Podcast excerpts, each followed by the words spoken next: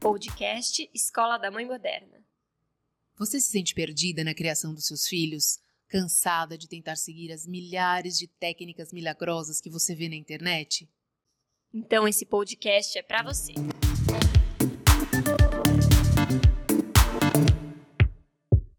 Olá, Mãe Moderna. Hoje nós estamos com a doutora Eduarda Chaves, advogada, e nós vamos falar um pouquinho sobre o tema de alienação parental. Tudo bem, doutora Eduarda?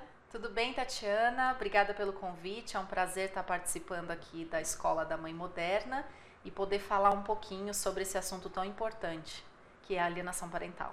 Antes da gente começar, doutora Eduarda, me fala um pouquinho de você. Você tem filhos? Sim, Tatiana, eu sou casada, tenho dois filhos, dois meninos.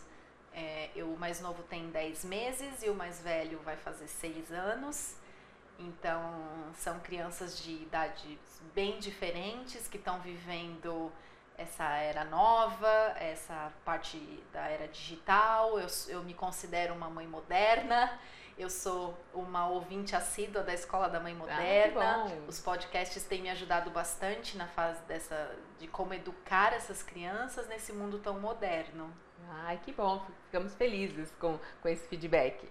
E a gente queria trazer, a gente trouxe esse assunto hoje aqui, alienação parental, que é algo que muitas pessoas têm dúvidas, a gente recebeu algumas perguntas, inclusive, sobre, sobre o tema, e por isso que a gente resolveu, por isso que a gente resolveu falar sobre isso. Fala um pouquinho mais, o que é alienação parental?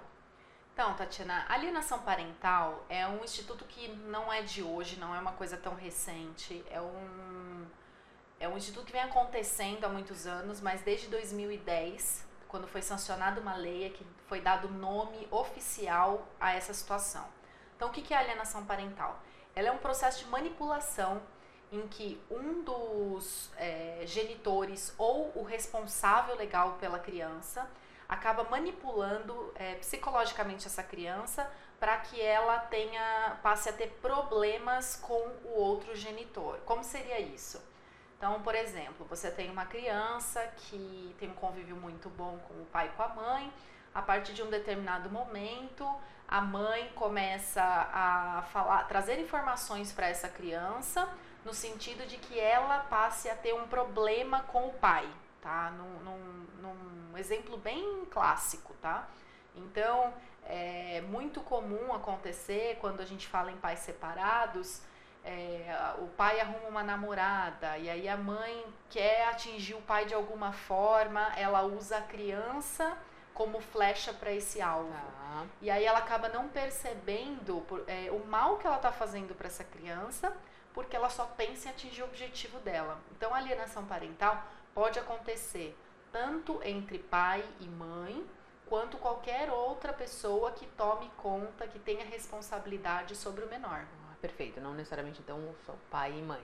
É, acontecem casos, por exemplo, é, de avós que têm a guarda dessa criança, mas essa criança visita o pai quinzenalmente. E aí a avó, com aquela coisa super protetiva, acaba criando circunstâncias ou trazendo informações para essa criança é, que cria um bloqueio nela em relação ao genitor. Como que as pessoas identificam isso num processo? Qual é o, o critério que é utilizado para que seja considerado né, dentro de um caso, de um processo que seja considerado como alienação Tá, vamos falar então numa linha do tempo, tá? Vamos falar em duas fases, uma fase pré-processual e uma fase processual.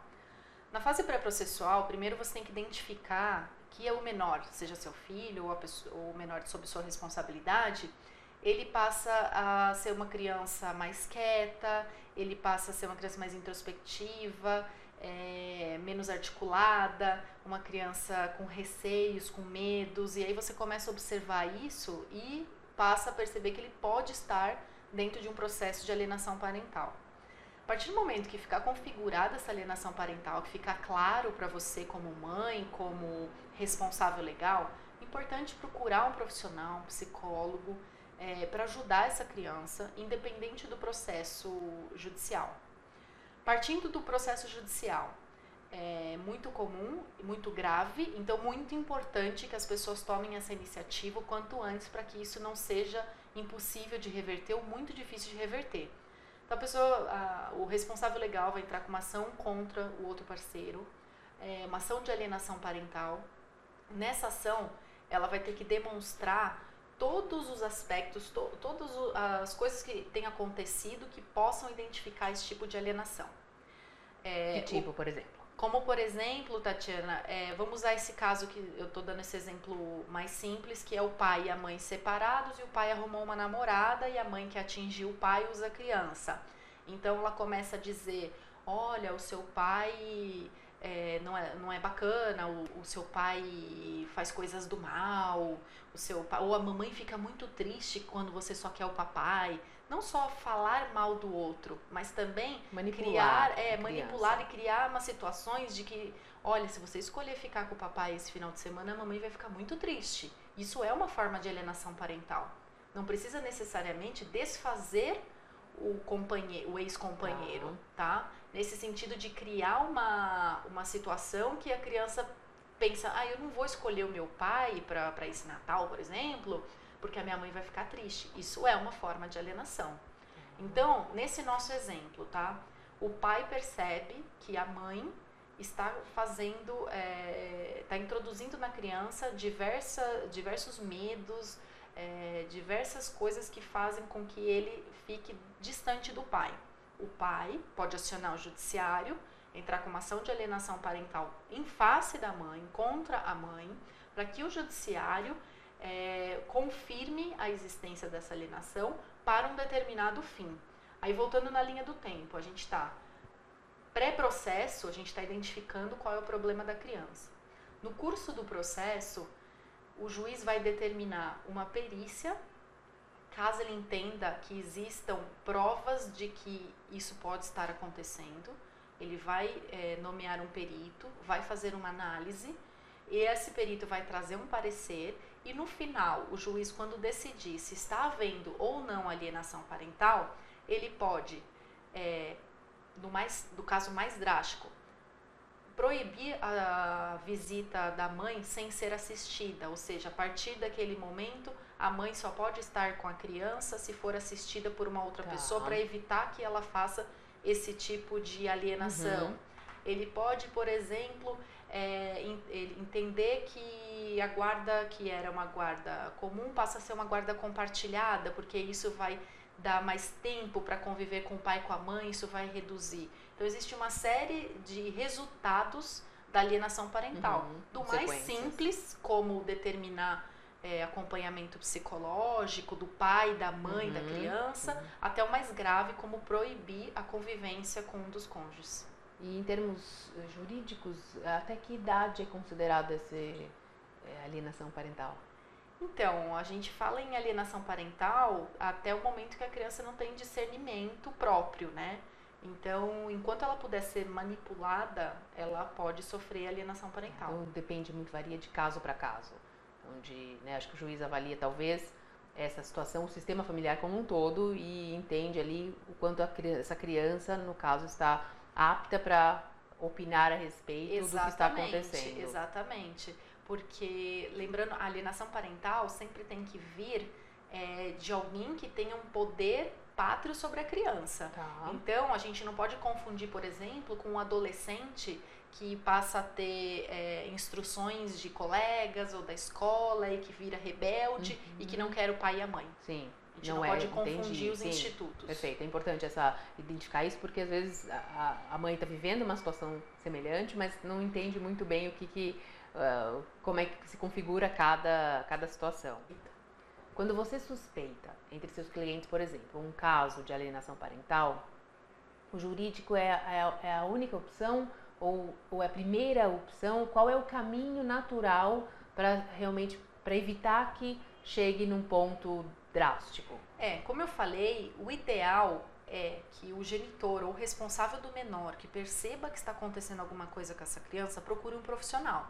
Quando eu falo um profissional, no caso da criança do psicológico, procure-se um psicólogo. Mas em relação ao, ao adulto, é importante procurar um advogado especializado O que acontece? É, lá no meu escritório vão muitas e muitas pessoas que trazem essas situações e dizem, olha, tá, tá acontecendo aqui na minha casa alienação parental. Mas nem sempre é alienação parental. Às vezes, os pais separados, eles recebem alguma informação que não lhes agrada como se fosse uma forma de alienação. E não necessariamente é. Tá? A alienação tem que ficar bem claro. Uhum. É, um, é um instituto jurídico muito grave que ocasiona diversos problemas na, na criação dessa criança. Então, a criança que, é, por exemplo, naquele exemplo que nós utilizamos, a criança que a mãe fala, ah, se você for ficar com o papai, a mamãe vai ficar triste. Ela acaba, é, acaba gerando nela aquela coisa de não conseguir eh, se soltar da mãe, de não se sentir protegida. Uhum. Então, é uma coisa bem grave. Por isso, o importante é procurar um profissional. Porque o profissional vai orientar se isso vai ter que se transformar num, numa ação judicial ou não.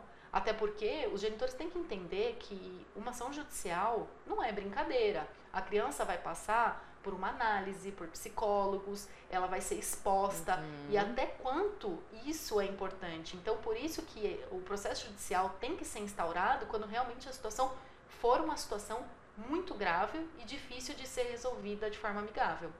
Acontece muito, Tatiana, é, uh, os pais procurarem, né, por um advogado, por um escritório especializado e serem instruídos em fazer uma mediação.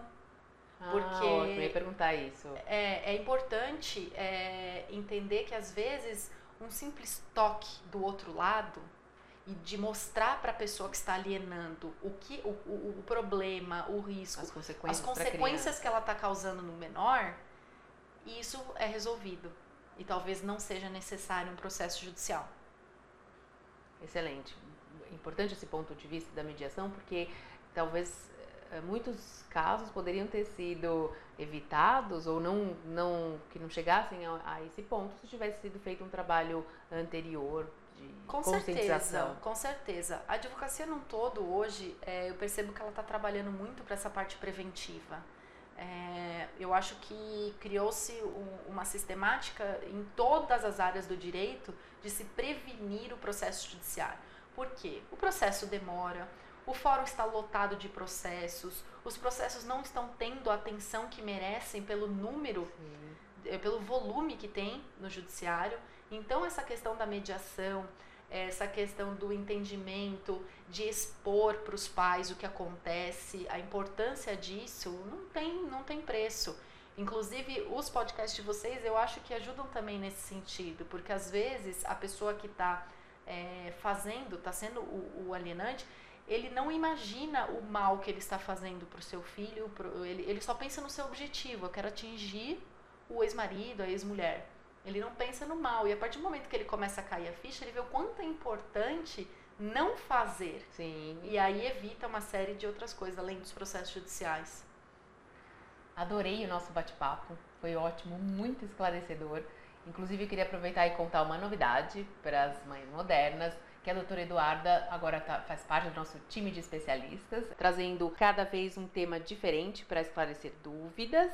Adorei o nosso bate-papo. Obrigada, Tatiana, Escola da Mãe Moderna, pelo bate-papo de hoje, pelo convite.